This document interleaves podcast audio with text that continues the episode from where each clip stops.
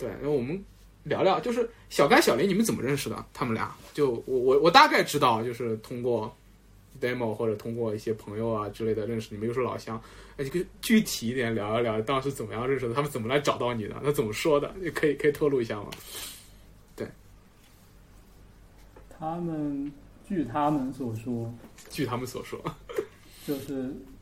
就是在那个酒店看到了那个酒店的杂志，然后看到我们的文章，然后听了那个播客，嗯，就嗯呃找到我们了。然后然后他也没有说什么多的，他就是说他们要想做一个冰激凌店，然后哦，他们说，他们强调了，他们不是通过朋友找到我们的，而虽然是他们知道我们有共同的朋友。对，而且还不少，好像，然后他说他是嗯嗯。可能吧，然后他说他是直接来联系的，嗯，嗯，然后他就是问我们，他他有问我们会不会做建筑吗？没有。哦，嗯嗯。他都没问，你看。对，就是他们也没有看过我们之前的项建目筑，项目，嗯，对，嗯。就只是听了那个播客，嗯，基本上，然后就来找了。嗯，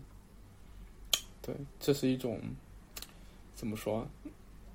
无来由的，也不能说是无来由的信任，就是我觉得看了你们的文章，听了你们的播哦，客之然后还有一个点是他们，还有一个点是他们说他们在找我们之前有去跟上海的那种高级的建筑师聊过，嗯然后他们觉得不太行，然后嗯就来跟我们聊了。，so ga，那就是他他们当时跟你们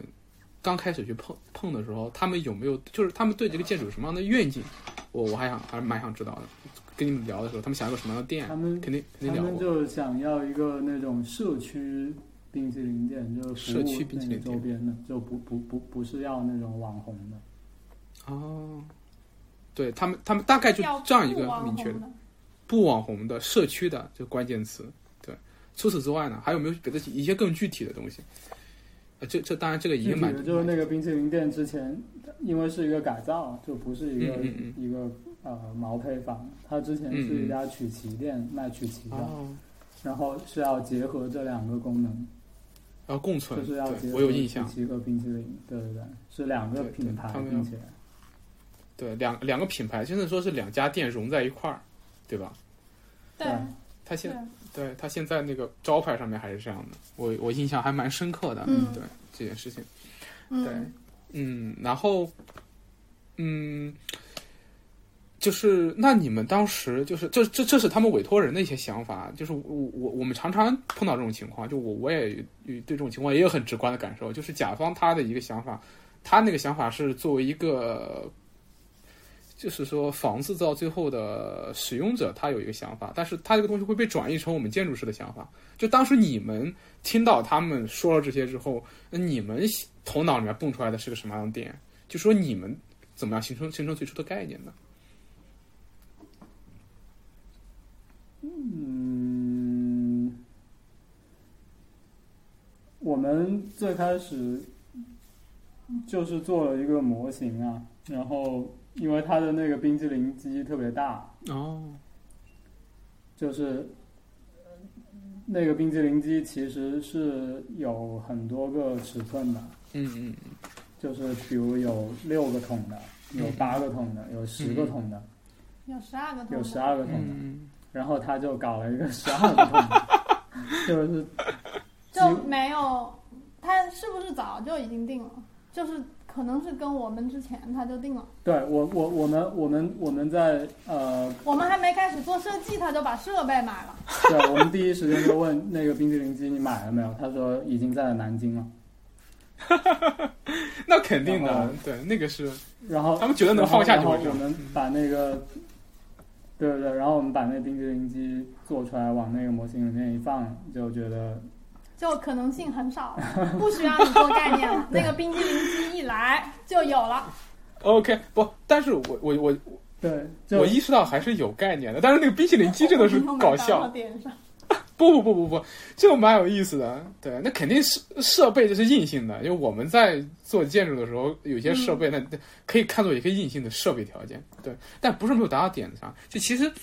这也是一个很，但是我想知道，就之前我我们我们开视频的时候还记不记得？我就帮你们探店的时候，你们当时一就是当涛一一直在跟我强调，你们希望把这个街道引入进去，引入进去，这不就是一个概念吗？这很有意思。这个时候大概什么时候心想起来会有这个想法的？说我要把这个街道给引入到就是引入引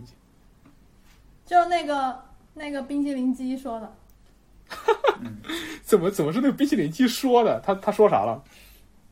你那个冰激凌机，你往平面上一摆，就只有两个可能性，一个是垂直于街道，一个是平行于街道，没有别的可能性。get 了，嗯然后嗯平行于街道，大部分的冰激凌店可能都是都会这样选，对那么做的吧。就是我我我我们我们反正在也做了很多 research 嘛，就是嗯嗯因为它不不它也不是一个冰普通的叫冰激凌店，它它冰激凌店它是卖 gelato 的、嗯 gelato 卖 gelato 利的地方叫 gelateria。嗯 gelateria，所以它一开始为什么我们觉得比较亲切，就是这个事儿我们熟，嗯嗯就因为是我们这里的东西，嗯，就我们也去过超好吃 gelateria。对。然后我，所以在我们的印象里面，大部分的 gelateria 也都会选择直接面对街道，就是那个冰淇淋机啊。然后，那是因为什么呢？就是会更就是更直接嘛。对就是比如说在米兰的那些 gelateria，它那个冰淇淋机就是对着街道，然后它的前面其实是有一个门面的，但那个门面大部分时候就他开店的时候，他是直接全都敞开的，他不会把门关上的。就你进到一家 gelateria 是不需要开门的，你嗯，就直接就进去了，所以它相当于就是完全对街道敞开怀抱这样子。就所以你如果平行于街道的话，就有两个 option。第一个是直接怼到街道上，就开开门的时候就整个敞开，呃里面是操作，然后外面呃客人是全部站在街道上的，像那种绝味鸭脖之类的那种、嗯那种那种店。然后还有还有一个 option 是退进去，就是前面会有一个 space 是客人可以进到店里面，然后去买冰激凌。然后他们那个店，呃，我不知道这个是不是涉及到东西方文化的差异了，就是东方人可能会更害羞一点，就是那个那个那个店就在改造之前是那个曲奇店嘛，它因为特别小，然后它改造之前那个曲奇店有一个门你可以进去，它甚至做了一个吧台，你可以坐在那里吃曲奇喝咖啡。如果是在这里的话，我想那里面应该是常常会坐满人的，就会沿着那个墙做。但是他们之前的那个经营的情况就是，呃，有一个很重要的反馈，就是说那个店里面待不住人，就里面会有一个会有一个常驻的员工，就是他做做做咖啡，然后帮客人收钱、打包曲奇。然后就说那客人那客人他一旦进到他等一下，首先第一是不想进，啊、嗯就是会很怵这样子，他心理门槛很高，嗯。因为是个玻璃门嘛，你也看得到，就那么小，然后里面已经怼了一个人了，然后你又不认识他，然后你就嗯 就不想进。然后嗯。另一种情况就是进去了之后就很想走，就是在那个地方，它虽然有桌子有凳子，可是你坐在那边就是感觉一直被人盯着。对它小就，那个空间太小了，就大眼对，就大眼瞪小眼，然后就也不 comfortable，嗯，就很想走。嗯嗯是的，嗯，我大概能理解了。是的，是的，原来这个概念还是很怎么说，呃，很神奇的，就是它它是一个基于很强限制的东西产生的一个一个一个一个概念。OK OK，好，那那就那我还没那就下说完呢。哎不对对对对对，听听听你说完，对你刚才说哪儿了？我给忘掉了。现在现在只说了平行于街道的两个 option，对对，就这两个 option 都是比较明显的，就是大家都会用的嗯嗯。呃方式。然后垂直于街道呢，其实也有这样的店，就是当时我们是看到了一家那个我们去过的店，就是我们回忆了一下，就是我们去过一家那种那种在 Genova 热那亚，嗯。就是卖那种炸鱼的那种小店，嗯嗯。他的那个那个主要的那一条 counter 就是垂直于街道的。然后他开门的时候，那个客人就有进去拿拿一个那个炸鱼就走了。就是我们在模模模型上面测试之后的一个结果，就是我们觉得，嗯，垂直于街道的那个那个方案可以产生更大的，就是更丰富的空间，嗯就是这这这个是一方面。嗯。但是真正让我们确定下来要用垂直于街道的那一个方方案的原因是，那个做冰激凌的那个人是个厨师，嗯嗯嗯，就是小甘应该是。就是，对对对，就是他大厨。嗯。他他对对对，就是他他比较舒服的呃工作的场所是厨房，嗯。就是他不是那种服务员，嗯。所以我们你要说有什么概念的话，最开始有一个概念就是我们想把它做成一个让那一个做冰激凌的，也就是那个店主感到舒适的空间，哦就是而不是去服务于顾客。嗯，哇哦，嗯，因为就结合结合了那个是，以店主为中心的商店对对，就是哦 owner centered shop 或者 owner centered Owner Center 呃 Shop，design，OK 而不是而不是 customer centered。哦，哇哦，嗯，就是所以我们我们要做的是一个服务于那个 owner 的店，而不是服务于顾客的店。嗯，这个是最开始的一个动机，嗯，然后再结合那个前面对于东亚人更害羞这一点的怀疑，所以我们觉得把那个康冰激凌机垂直于街道，相比于平行于街道是可以提供更多的互动的可能性，就是你不是被强迫着要 social，就是你不是要呃客人跟客人跟那个店主之间，他没有一个强迫的要去互动的关系，就是你可以你可以在店门口打探一眼就走掉，然后店主也不用一直盯着那个街道看，店主他不是面对街道的，他是跟他是面对那个他店里面的一面墙的，对，这是一方面嘛。然后另一方面就是我们把那个冰激凌柜垂直接到之后，其实是给到了室内，就给到了店，就是啊、呃店主更多的使使用的面积啊。对，其实大部分都是内部内部使用的。就是内内部其实就是一个 L 型的空间，然后它比较像，就是它就特别像是一个厨房的空间，嗯一个 L 型的嗯厨房，嗯一条是做饭，然后一条是那个岛台，就是 kitchen counter。嗯我们想着这个样子，它会是比较舒服。然后呃，哦，其实还有一点吧，就是他们跟我们讲他们的那个咪咪辣头那个品牌的时候，一直非常强调他们是非常，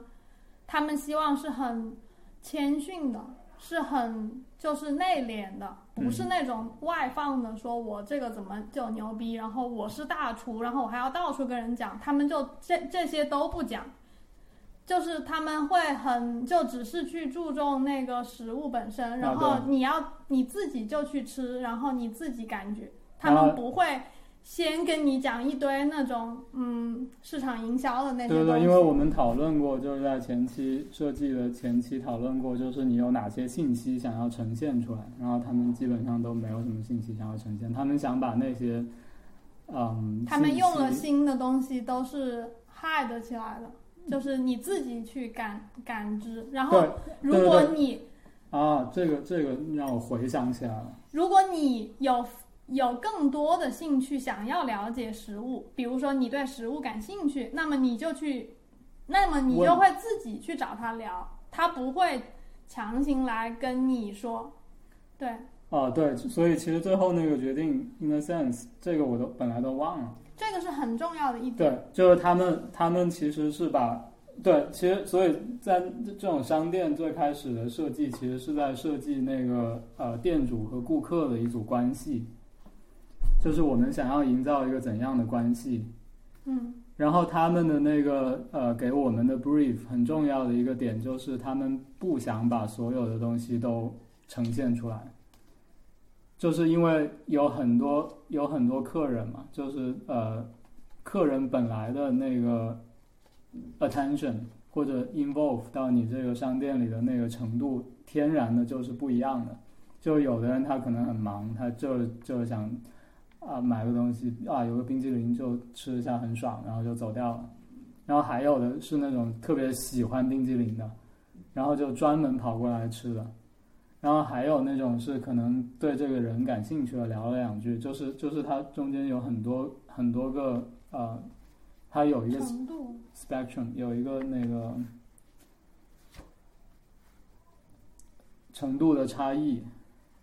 所以他们的给我们的 feedback 就是想让那种更深度的交流更自然的发生。就是如果你感兴趣，那我就跟你多聊两句，我就把我有的东西多告诉你一点。这就是相当于他们是一个封闭的盒子，就是你要想进来，你你你可以再进来一点，再进来一点，再进来一点，但是我不打开。嗯，就这个其实也是我们通过很多找了很多的那种案例跟他们聊出来的。就他们自己可能也并不是说一开始就是这么清晰的在表达，比比如说我我我有问过他们，我说其实像做这种食物，尤其是像他这种大厨的级别，他是非常，他是非常，甚至是说是很科学的，像一个化学家一样的在去 develop 那些食物。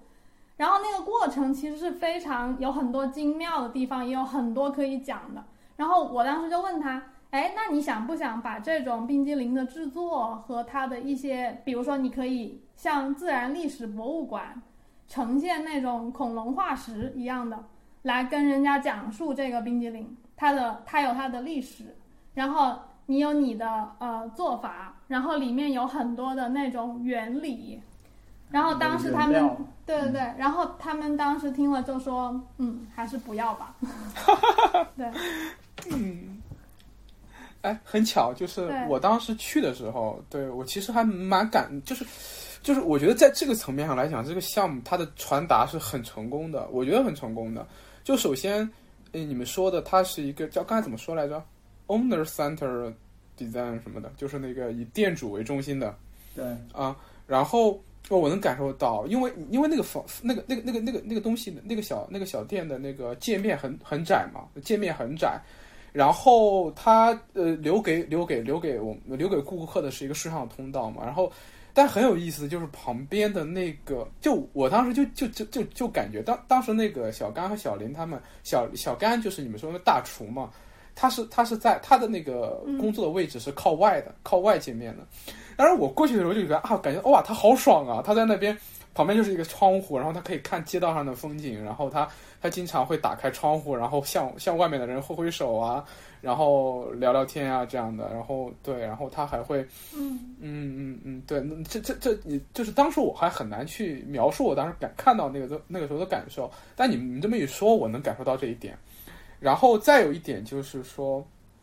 嗯，它确实是一个不完全打开的，而这种不完全打开的，确实很很符合很符合东方人的那种怎么说，那种对对对对对对一种度的拿捏也好，就是我当时去那边的时候，我就有明显的感受。首先，我还是很喜欢那个空间的，我在那边坐了好久，我去了两趟，就是我中午那一趟是跟一个朋友过去，然后。呃，就是我，然后我的朋友来之后我们就走了嘛，然后等我跟他聊完之后，我又我又回来，然后我在那边坐了大概有就是呃我我去了三次其实是，然后第二次去我就就他们在忙，然后我就给你们去直播了嘛，对我就拿着那手机给你们直播看看那些东西，嗯。然后当时呢他们人特别多特别忙，然后我当时就想着我就不添乱了，我就我就我就到隔壁他们到里面的法租界里面去转了一圈儿，等到大概七八点钟的时候我回来人不多了，然后我就进去坐了一会儿，然后当时他们俩非常好的一个朋友。呃，也是一个店主，好像在那边坐着跟他们聊天，然后我在旁边，我就坐在那边，我就自己拿了本书在那边，然后吃冰淇淋，就是一，就是我我我我第二次去的时候，我就真的是一样一样把所有冰淇淋吃了一遍，我在那边吃，然后然后他们在那边聊，嗯。然后我就听那个小甘跟他们聊那个冰淇淋里面那种那种那种那种他他是怎么样去调配这些配方的？他是他是感觉到这个怎么、嗯这这这一次冰淇淋和那次冰淇淋，就是说就是说他亲手做的有什么不一样啊？就哪个东西过了，哪个东西？我当时一边吃一边听他说，就感觉到，就我是一个对吃完全没有没有什么。没有感受，也没有什么要求的人，就是我，我做饭能把我自己养活，我就已经很开心了。就我，我是自认为那种对美食没有任何要求和理解的人，嗯但是我在那边一边吃一边听他说的时候，我能感受得到，我就哇，原来是这样。然后就是我企图用我很笨拙的语言向他们描述说我的这种感受，但是他们就笑笑，意思就是，意思就是就是能感受到我这种东西也很开心吧。但是嗯，就是。呃，我很难形容，就是说，嗯，他他他大概的那种感受就是说，你能立到这点很好，但是，嗯，那很好玩，很好玩，对，就是你你你们将来有机会来上海的话，我一定会带你们去，就我我来请客，我请你们过去吃他们那边冰淇淋，超级好吃，哎，这这叫叫 gelato 还是叫什么来着？这种冰淇淋，我第一次吃，真的，然后 gelato gelato gelato 对，然后呃，跟我之前吃的那种 ice cream 完全不一样，就是它的所有的水果味儿的冰淇淋都保留了那种水果的口感，就给我感觉就是就是一块芒果，然后它自己变成冰淇淋，就我很难描述描述那种感受，就是它吃起来让我感觉我还是在吃一块芒果，但是呃包括水蜜桃也是的，就是我咬下去的时候，我觉得我自己在吃水蜜桃，但是它是冰的，它是啊，我当时觉得自己嗯。呃，我呃就被震惊了，这真的是被震惊了。我第一次吃到这么好吃的冰淇淋，对，哇，这这把那个安利冰淇淋的环节提前了，但是我我有感受到，但是我对我觉得他是直接可以被这个东西所吸引的，然后坐在那里的时候。嗯，我觉我觉得我觉得我觉得这这个这个东西它是这个这个小店是传达到了的，嗯，传达到了的，哇，很棒。然后，但是我下面想想想问但是这个这个你看又是要要，我觉得有一个比较吊诡的事情，就是我们最开始想着要以他们为中心，其实那个 reference 是很多老店嘛，就是就是我们跟他们讲的也是我们对对对，我们不要做那种呃很快的那种那种那种店，就是你们你们要开久一点，就你们要你们要开，我们要我们要以，对对对，我们要以百年老店为 reference。然后你看，其实以前的以前的店，以前如果你你我们去找那种老店的时候，就会发现，以前那些店就都是这样子的呀，就是就是它里面如果是一个卖炸鱼的那个店的话，它里面就是一个炸鱼的地方，你你就你就去买一个炸鱼就走掉了，它不会去为你考虑什么东西的，他干嘛要他他还要吸引你去吗？他根本不需要吸引你去啊，你你你爱吃不吃啊？就那比如我那里就是只有一家这样的炸鱼店，那你就去买了，然后我就炸炸鱼，就就特别简单，没有任何的那种。就是对于那个 owner 而言，他就是要一个卖，他就是要一个空间，可以把他的冰激凌卖给另一个人。然后对于一个炸鱼的人，他就是要一个东西可以炸鱼，然后把那鱼卖给另一个人就完了，就是不对需要就是任何如果附加的东西。如果你看以前的老店的话，它那一个店其实有的，就像刚刚他说的那种炸鱼店，也是也是算是 street food 嘛，对，就是那种快餐了。然后，但是以前的那种快餐，它那个店面其实也非常小，因为它其实也是小本生意，它也付不起很多的店租。他那个店那么小，然后他那个店里头所有的东西都是服务于那个店家的，他就是让他可以炸鱼，对，然后让他可以待在里面，然后你只不过是去买一下，他就给你开一个窗口，然后他可以把鱼给你这样子，仅此而已，他不会在炸鱼这件事情以外再做任何别的东西了。或者或者这样说，就是那个顾客他不需要从你的店这个空间里面得到任何东西，他只是需要得到你的那个食物。那和个和跟你聊两句，对和和你这个人，对，嗯，就做食物的人和食物，就是那个店本身完全不是为顾客去服务的。对对，嗯但是这就很有意思你现在就是对对对，我刚想说这个，极其的本末倒置，对对对对，完全的本末倒置知，道吧？对对，我真的是完全的本末倒置，就是，对对，就是我们现在说你是为顾客服务，顾客是当上帝，但是整个资本也好，整个市场也好，把它往前推，推到最后，你消费的只是一个图景，人也没了，你要那个东西也没了。到最后只剩下那一张照片，也就一一幅画、一张图景和你自己在消费这件感觉，对，而而那些所有真的东西都没了，就你和你和人的关系，你和你和食物的关系都没了。所以说，这真的是很有意思的一个映照。对，而而你们的这个设计，就像就像说，他或他在他通过对对他的一种反动，对对他一种反抗而形成了某种张力，这这就是我说的张力。对，对，终于张力虽迟没有要反抗，虽迟但到，但但他是的，但他是的，他是对这种图景的一种一种一种张力。OK，